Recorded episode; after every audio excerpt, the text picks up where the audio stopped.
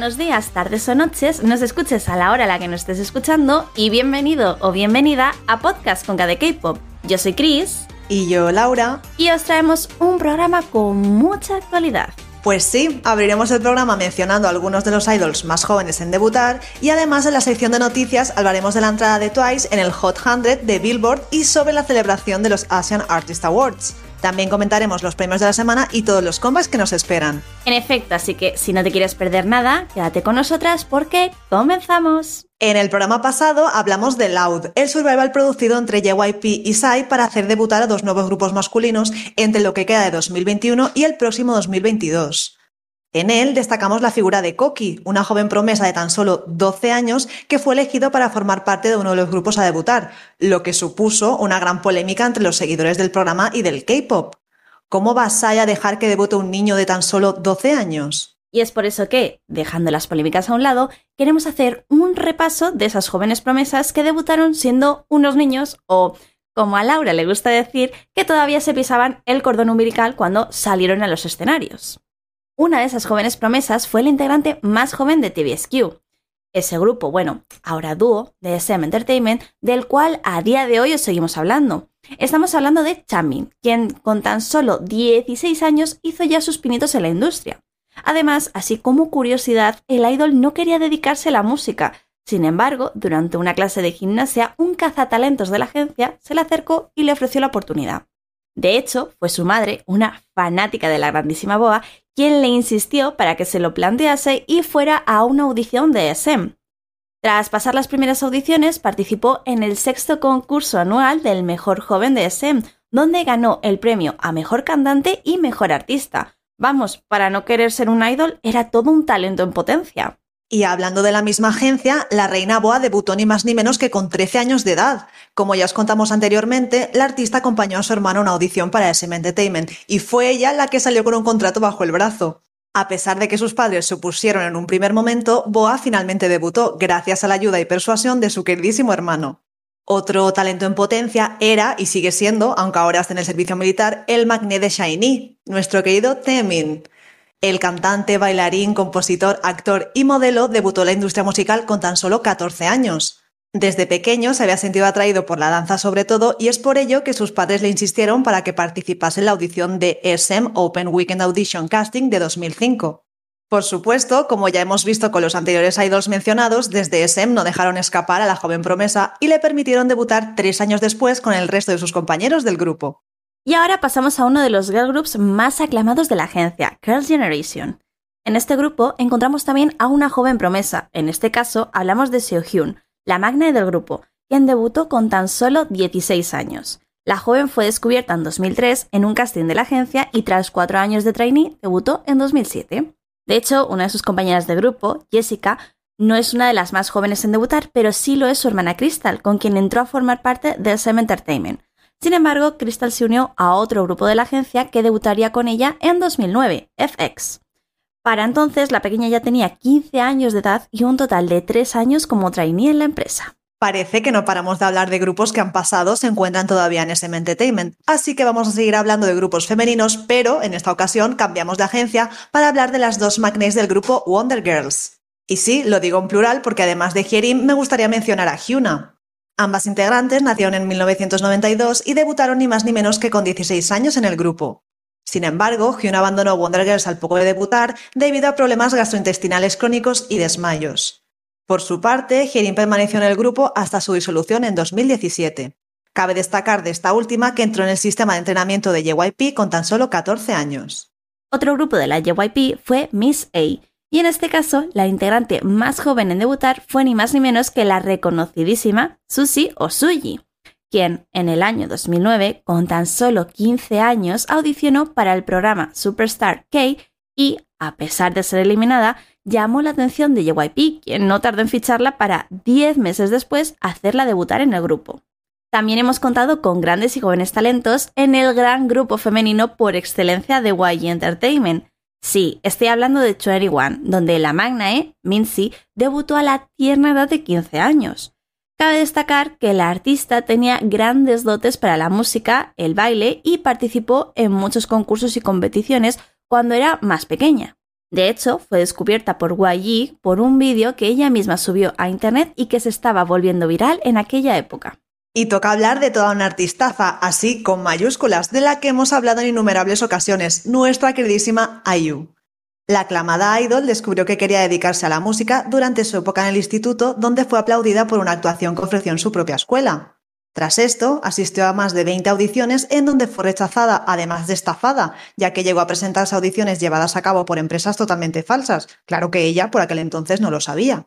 Finalmente fue aceptada en Good Entertainment, pero la agencia terminó quebrando. Más tarde consiguió firmar por la empresa Loan Entertainment y a pesar de que se le ofreció debutar en un grupo de chicas, decidió empezar su carrera en solitario en 2008 con tan solo 15 años. Fue en ese momento donde conocimos también su nombre artístico, que viene de la frase I and You y que quiere simbolizar la fuerza que tiene la música para unir a las personas. Tras hacer mención a una gran solista, toca hablar de un gran grupo y nos vamos a referir en esta ocasión a 4 Minute, grupo donde continuó su carrera musical nuestra queridísima Hyuna hasta 2016 y donde encontramos a otra joven talento como es Sohyun. La magna del grupo debutó con sus compañeras con tan solo 15 años pero esta no era la primera vez del artista formando parte de un grupo de K-pop. Y es que ya se subió con tan solo 12 años a los escenarios con sus compañeras de Orange, un pequeño trío infantil que se terminó disolviendo debido a sus antifans y al ciberbullying que recibían. Siguiendo con grandes artistas, no podemos olvidarnos mencionar a los hermanos de Agmu, quienes debutaron con tan solo 13 y 16 años. Cabe destacar que Suhyun y Changhyuk participaron y ganaron el programa de SBS K-Pop Star 2, lo cual les ayudó a firmar un contrato con su actual agencia, YG Entertainment, con la que por cierto llevan desde 2013. Y otra de las grandes promesas musicales es mi querido Jungkook, quien debutó en BTS a la edad de 15 años. Además de ser el vocalista principal, así como el más joven, cabe destacar que audicionó para el programa Superstar K3 y, aunque fue eliminado en las audiciones, se fijaron en él hasta siete compañías diferentes: JYP, FNC, Woolim, Starship, TS, Cube y Big Hit Entertainment. Sin embargo, el menor de BTS decidió decantarse por Big Hit porque quería formar parte de la misma compañía que su actual compañero y líder de grupo, Namjoon. Dos chicas que destacaron durante el programa 16 y que consiguieron debutar con Twice también forman parte de esta lista de jóvenes talentos. Estamos hablando de Chayun y Chui. Ambas comenzaron su periodo de entrenamiento en 2012 con tan solo 14 años para, dos años después, sorprendernos durante el survival y conseguir debutar con tan solo 16. Como cada vez vamos comentando grupos más actuales, no podemos perder la oportunidad de mencionar a dos de mis grupos favoritos. Es el caso de mis hijos de TXT y Hypen. Por un lado, en TXT tenemos que destacar a Juan Kai, quien debutó con tan solo 16 años. El magné del grupo tenía gran talento para la música y es que desde pequeño aprendió a componer además de tocar la guitarra, el piano y la batería. Fue descubierto por un cazatalentos de Big Hit cuando estaba en una audición de otra empresa con su hermana mayor. Por otro lado, en Enhypen hay que mencionar a Nicky, quien debutó en el grupo en 2020 con tan solo 14 años. Cabe destacar que antes incluso de Island, y aunque llevaba bailando desde que dio sus primeros pasos e incluso fue bailarín de Shiny en un concierto japonés, no contaba con más de 8 meses de experiencia como aprendiz para Big Hit. Para cerrar esta sección voy a mencionar a tres chicas de grupos que han debutado recientemente y que han demostrado un gran talento y potencial. Este es el caso de Dain, de Hot Isu, quien ha debutado con 16 años. Le sigue Mire, que lo ha hecho con 15, en Dry B, que por cierto ahora mismo están de comeback. Y por último, pero no menos importante, Ya, que debutó este mismo año a sus 14 años con Lightzoom. ¿Conocíais la edad de estos idols? ¿Aparentan algunos ser tan jóvenes? ¿Qué opináis de que haya idols que debuten antes siquiera de ser considerados mayores de edad? Vamos ahora con las noticias rápidas. Epic High ha anunciado que realizará un tour por Norteamérica empezando el 1 de marzo en Seattle y finalizando el 12 de abril en Oakland. El pasado día 13, un miembro del staff de Fancy Entertainment fue diagnosticado con COVID-19 y Dawon, Wiyong y Chani de SF9 se hicieron la prueba PCR tras haber estado en contacto con él. Dawon y Wiyong han dado positivo y actualmente se encuentran guardando cuarentena. Aespa no lleva ni un año en la industria y ya está arrasando. El mini álbum de Savage vendió un total de 276.877 copias en la primera semana de su lanzamiento. Es el cuarto grupo femenino con las ventas más altas en la historia de Hanteo Chart.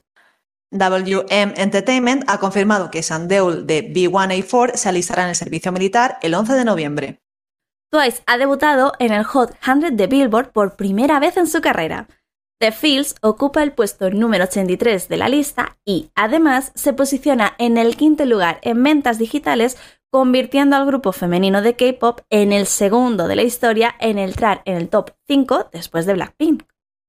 Los Asia Artists Awards se llevarán a cabo el 2 de diciembre. Lee de Super Junior será el presentador de la ceremonia por sexto año consecutivo y estará acompañado de Yang Won-jung, ex integrante de Ice One.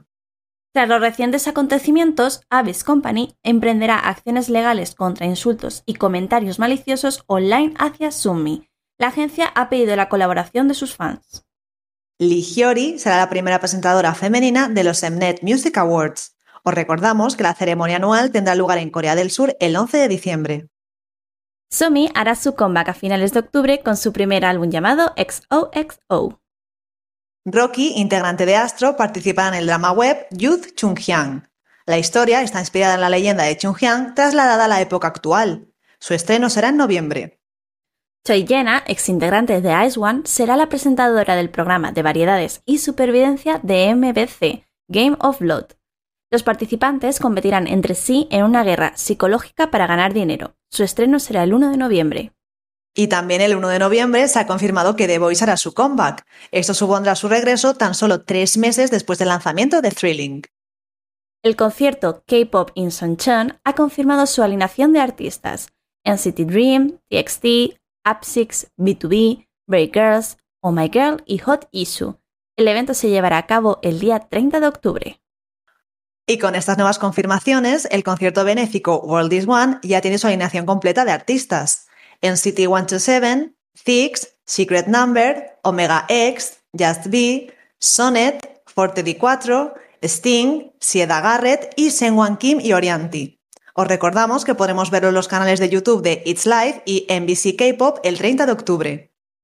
El 22 de octubre podremos escuchar Sexy Girl, la colaboración entre DJ Snake, Ozuna, Megan Thee Stallion y Lisa de Blackpink.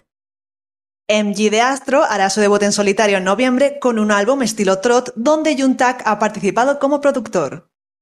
El SBS Super Concert se celebrará en Daegu el 31 de octubre.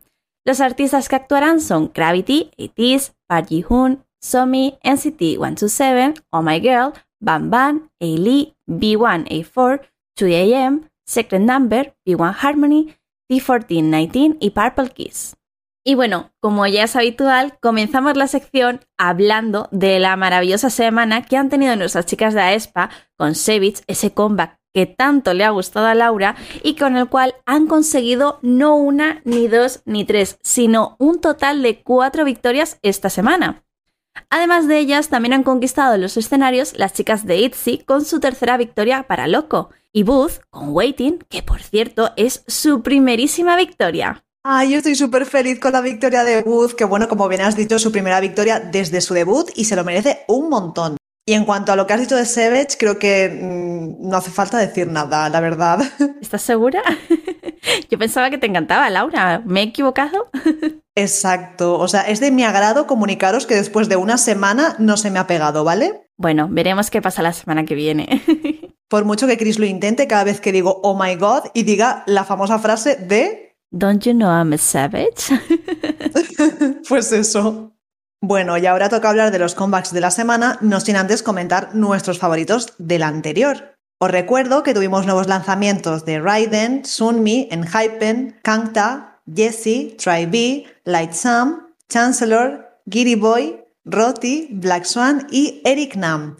Me gustaría destacar el de la reina Sunmi con Go or Stop, que realmente el single escrito y producido por ella es como una colaboración con el equipo de eSports Dangwon Kia por el Campeonato Mundial de League of Legends. ¿Sabéis lo malo de la canción? Que es muy corta. Pero bueno, me gusta mucho el rollito que tiene y además con ella creo que vemos otra faceta de nuestra querida Sunmi. Decir también que estoy muy contenta de que este año la tengamos tan presente, tanto por la parte musical como por ser mentora de Girls Planet 999. He de decir que este año no nos podemos quejar porque estamos teniendo Sunmi para rato. La verdad que la colaboración es maravillosa y bueno, quiero decir que los chicos de Damwon estaban encantadísimos porque de hecho uno de ellos, no me acuerdo ahora cuál de, de todos, es muy muy muy fan de Sunmi, así que bueno, están in love con ella y con la colaboración.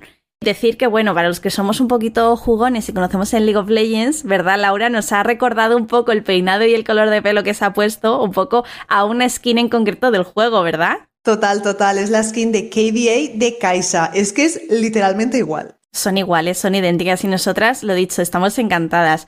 Me da un poco de pena, hablando un poco de Girls Planet 999, porque, bueno, estas semanas han tenido, que justamente lo hemos mencionado en las noticias anteriormente, y es que la compañía va a tomar acciones legales porque le ha caído mucho hate a Sumi. Y bueno, Esperamos que esto se solucione, que habéis eh, denunciado a toda esa gente que le ha deseado cosas impronunciables, no las voy a pronunciar en el podcast, lo siento muchísimo, a nuestra queridísima Sumi y que eso tenga sus represalias, la verdad. Pero por todo lo demás, hay que destacar que Go Stop es un temazo y que ole Sumi porque menudo añito de temazo nos está dando. Totalmente de acuerdo contigo, Chris. Espero que se les caiga el pelo.